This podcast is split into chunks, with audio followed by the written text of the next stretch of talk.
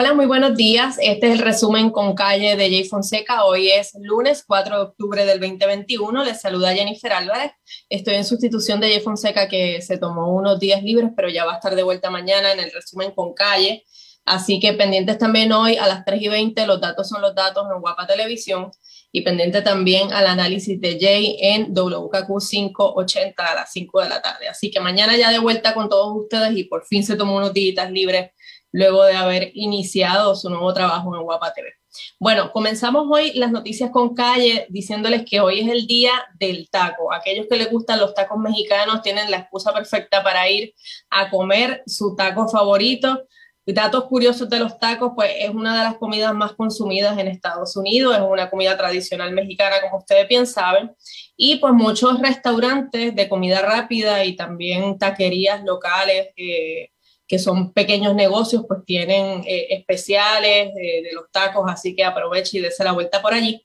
Y también hoy es el Día Mundial de los Animales, esa es otra efeméride que se celebra a nivel internacional y es básicamente un día para concienciar sobre lo que son los animales que están en peligro de extinción y cuál es el cuidado que debemos tener sobre estas especies en peligro de extinción. Y entre parte de las cosas que se recomienda que se hagan como parte del Día eh, Mundial de los Animales es pues que usted eh, vaya y done dinero o comida a los albergues de animales o que adopte una mascota. Eso es parte también de las actividades que se hacen a nivel mundial y también en Estados Unidos.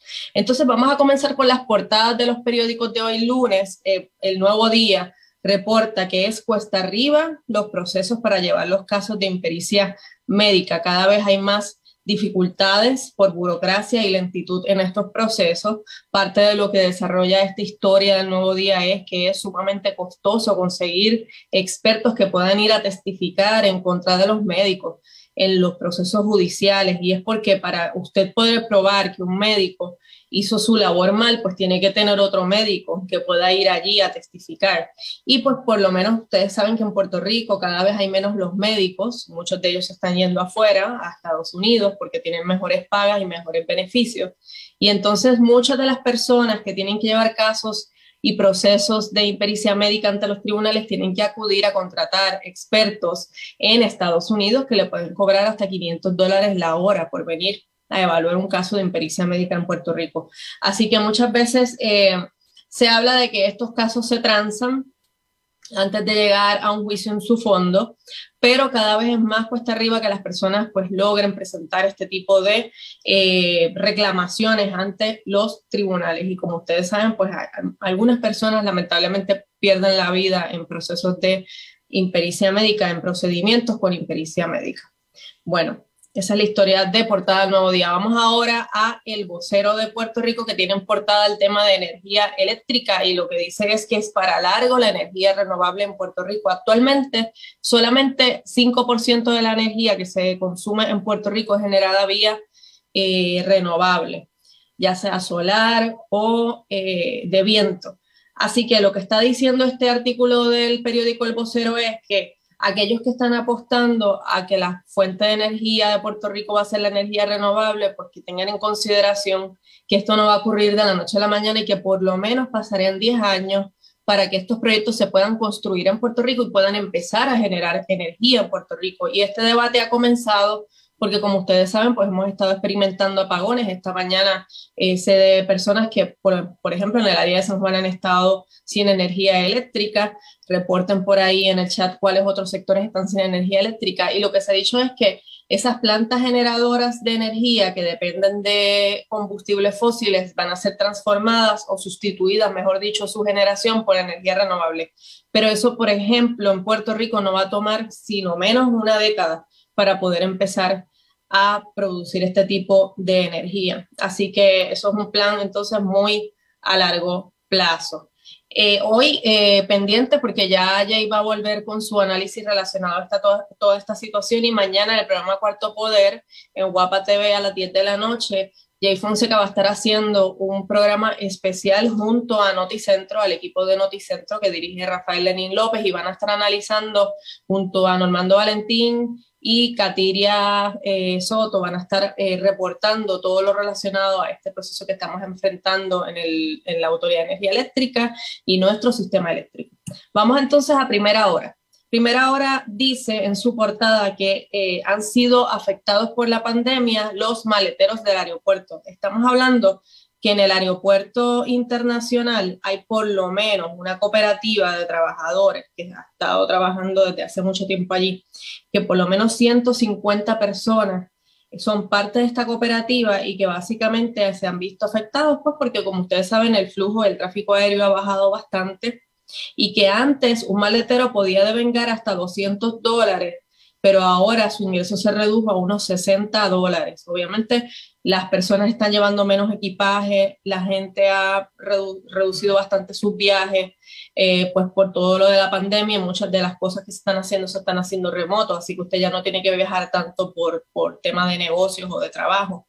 Así que estos 150 personas están sobreviviendo básicamente porque allí ellos cobran por propina. Así que bastante difícil se le está haciendo a la gente del aeropuerto que trabaja moviendo las maletas eh, poder seguir con este empleo que pues posiblemente al pasar de los años y si sigue eh, reduciéndose así lo que es el flujo aéreo, pues desaparecerá ese oficio, por lo menos aquí en Puerto Rico. Entonces, vamos ahora a darle las gracias al auspiciador que es Martins Barbecue, que siempre ha estado apoyando a Jay Fonseca desde el inicio de este resumen, así que los invito a todos a comer hoy y a planificar su almuerzo hoy en Martins Barbecue. Ellos tienen cuatro combos, el primero es el combo familiar, el combo familión, el combo costillón y el combo costipollo, que es el que tiene una combinación de pollo y costilla. Así que ese es el favorito del grupo de Jaguar Media, de Wilton también, que le encanta a cada rato pedir eh, de este combo de Martins Barbecue. Y bueno, usted puede entonces elegir el combo, eso va a tener dos complementos pequeños y un mega yog de Coca-Cola. Yo sé que yo no lo digo tan lindo como Jay, que sé que desde temprano está ahí saboreándose el pollo, pero yo primero prefiero desayunar, pero ya estoy planificando entonces pedir de Martins Barbecue en Uber Eats, DoorDash, Diamond Bite y también en Uva. Así que recuerde, Martins Barbecue tiene pollo asado, jugoso y sabroso. Así que apúntense para Martins Barbecue. Y bueno, ya mañana de vuelta Jay, yo creo que ha extrañado el pollo de Martins Barbecue porque salió de la isla, así que posiblemente lo extraña. Bueno, Vamos entonces a una nota del periódico Metro. Dice que Recursos Naturales está evaluando y validando la información relacionada a la contaminación del agua potable del área sur, sur con las eh, cenizas de carbón. Esto fue un estudio que publicó la semana pasada el Colegio de Químicos de Puerto Rico, en donde básicamente ellos dicen que después de hacer un análisis encontraron que eh, las cenizas de carbón han estado contaminando los acuíferos del sur. Y esto es sumamente preocupante porque obviamente Puerto Rico pues, eh, necesita agua potable, sobre todo en el área sur, y esos acuíferos del sur no solamente proveen agua potable para la región sur, sino también para otras áreas de la isla. Así que eh, Recursos Naturales dice que va a estar validando esta información y pues obviamente luego de que valide la información estará tomando medidas correctivas para poder proteger esos acuíferos. Y entonces pasamos a una historia de Noticel que me parece sumamente importante y es que para el año 2022 los planes MMM y Triple S no van a estar aceptando más pacientes en sus planes de Medicare Advantage. Y ustedes saben que todos los años se supone que las personas que ya son elegibles para Medicare puedan seleccionar quién va a ser su plan médico. Pues lo que pasó fue que estos dos planes, tanto MMM como Triple S, no cumplieron con un requisito federal que es de asegurar que el 85% de sus ingresos vayan a cuidados de paciente y solamente 15% de sus ingresos vayan a gastos administrativos. Como ellos incumplieron en este eh, acuerdo federal, pues básicamente lo que les han dicho que van a tener que hacer es no recibir más pacientes, esto como parte de una sanción que les impone eh, los Centros para Servicios de Medicare y Medicaid, que es esa agencia federal que lo regula. Así que básicamente el año que viene estos planes no van a poder eh, admitir nuevos pacientes para ingresar entonces en sus planes de Medicare. Entonces, el vocero tiene una noticia relacionada a negocios, pero que nos afecta a todos nuestro día a día, y es que luego de cuatro años de que han pasado desde que el huracán María impactó la isla, pues en Puerto Rico todavía hay 22% de los productos out of stock. Eso quiere decir que no hay ese tipo de productos en Puerto Rico. Así que eso representa una oportunidad de negocio de 625 millones que se está perdiendo.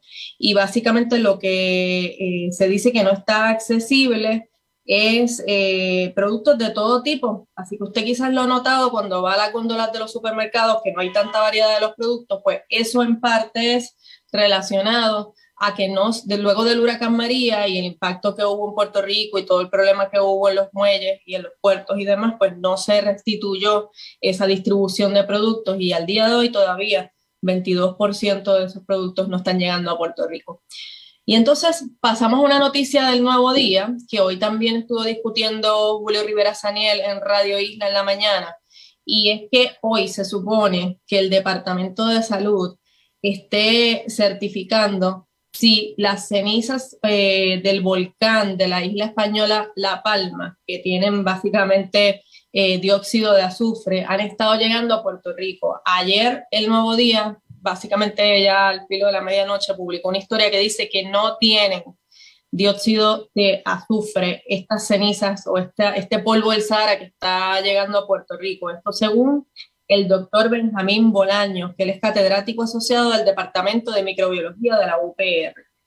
Y entonces hoy eh, Julio Rivera Saniel tuvo la oportunidad de hablar con la entidad gubernamental que está a cargo de medir esto y dicen que se va a estar ya eh, confirmando esta información durante el día de hoy. Así que digamos que todavía está medio inconcluso si este tipo de cenizas del volcán ha estado llegando a Puerto Rico. Lo que sí se ha recomendado es que como quiera, hay mucho polvo del Sahara sobre la isla, así que usted tiene que protegerse. Eh, si tiene problemas respiratorios. Y ya esta tarde tendremos confirmación entonces oficial de que en efecto, pues si hubo o no este tipo de cenizas con dióxido de azufre llegando a la isla. Esto se espera que continúe hasta mañana, así que si usted tiene condiciones respiratorias, pues por favor eh, tenga cuidado en estas actividades que pueda hacer al exterior. Entonces, el Departamento de Salud hoy confirma que lamentablemente una persona más fallece por COVID-19, las estadísticas que reportan todos los días Además de eso, indican que hay 123 personas hospitalizadas y además de eso hay 13 eh, menores hospitalizados. Eso eh, lo que nos pone es a 136 hospitalizaciones en la isla. Y esto me lleva a una noticia que eh, me di cuenta temprano esta mañana, ya casi, casi terminando de hacer el resumen para pasarle los datos a Wilton, y es que este fin de semana hubo un festival en la avenida Chardón, ahí al lado del Tribunal Federal, yo ni me enteré acerca de esto, se llama Day of Colors. Vamos a ver las imágenes que, que ocurrieron allí. Esto pareciera una, una, actividad hasta fuera de Puerto Rico, es de música electrónica, y miren toda la cantidad de gente que se conglomeró allí en la avenida Chardón. Eh, allí había máquinas, había gente aglomerada, y bueno, básicamente el primer evento era un evento de de dos días. El primer evento se llevó a cabo y luego de que trascendieron estas imágenes a través de las redes sociales del mismo festival, pues entonces el Departamento de Salud llegó allí el sábado e impidió que se celebrara la segunda fase de este festival de música electrónica. Así que bueno, sabemos que eh, los organizadores de la actividad de esta mañana le dijeron a, Julio Rivera Saniel en Radio Isla que ellos se habían asegurado de que las personas que estaban allí todas estuvieran vacunadas. De hecho, Salud estimó que ahí habían, según los boletos que se vendieron y que se poncharon, habían 7.000 personas, pero aunque las personas estén vacunadas, hay que recordar que lo que se recomienda es eh, que haya distanciamiento físico entre las personas, a pesar de que esto fue una actividad al aire libre. Así que ustedes pueden ver allí el nivel de aglomeración, la mayoría de personas según los mismos organizadores, son personas jóvenes, así que posiblemente no van a tener demasiada demasiado riesgo de, síntomas graves de COVID-19 si es que contrajeran algo, pero bueno, yo creo que hay que hacer un buen rastreo de contactos allí porque sin duda ustedes pueden, pueden ver las imágenes de la gente que estaba sumamente aglomerada en esta área allí de eh, la Chardón y ya Salud ha dicho que va a investigar todo esto y que las personas que organizaron este evento se exponen a multas y hasta cárcel de seis meses, así que vamos a ver en qué resulta todo este, este festival que ellos prometen que como se vendieron eh, entradas para la segunda función, pues más adelante se va a estar celebrando. Vamos ahora entonces a pasar con Elizabeth Robaina y el informe del tiempo. Saludos amigos de Noticias con Calle, feliz lunes iniciando otra semana, las condiciones del tiempo bastante estables, tenemos aire seco y una densa nube de bruma. Por polvo del Sahara aún se investiga si esta nube contiene dióxido de azufre del volcán Cumbre Vieja de la isla La Palma en Islas Canarias, esto no se puede descartar, pero por el momento tenemos mucho polvo del Sahara, el índice de calidad de aire está moderado, así que personas sensitivas, asmáticas, alérgicas tomen sus medicamentos preventivos. Ese aire seco la vez limita la formación de las lluvias. El riesgo de precipitación hoy de un 30 a un 40%, más bien por los efectos locales interior oeste y hacia el noroeste. Será un día bastante caluroso con máximas de 87 y hasta 92 grados, índices de calor de 100 a 107. Manténgase bien hidratado y el oleaje está picado. Tenemos un evento de marejadas en combinación con fuerte viento, así que las olas están de 5 a 7 pies. Advertencias para operadores de embarcaciones pequeñas y alto riesgo de corrientes submarinas en la costa norte de la isla. En cuanto a la actividad tropical, no tenemos zonas de sospecha ciclónica entre África y el arco de las Antillas. Vamos a ver que Víctor se va a estar disipando ya durante el día de hoy y tenemos una zona de sospecha ciclónica cerca de las Bahamas, pero esto es lejos de Puerto Rico, así que durante esta semana vamos a continuar con aire bastante seco, las lluvias típicas por los efectos locales y es posible ver otro evento de bruma entre jueves al próximo viernes. Yo los espero con más información del tiempo mañana aquí en Noticias con Calle. Lindo día. Bueno, muchas gracias Elizabeth por hacer este resumen de el tiempo en, para las noticias con calle. Como les dije, ya mañana Jay Fonseca regresa para darles el resumen. Gracias por su sintonía. Recuerden, Martins Barbecue, parte de lo que puede ser su planificación de almuerzo y los cuatro combos que tienen disponibles para ustedes. Pueden pedir por Uber, por DoorDash, por Uva, por cualquiera de sus aplicaciones. Martins Barbecue, gracias por el auspicio y gracias a ustedes por sintonizar. Ya mañana, Jay, de vuelta. Buenos días.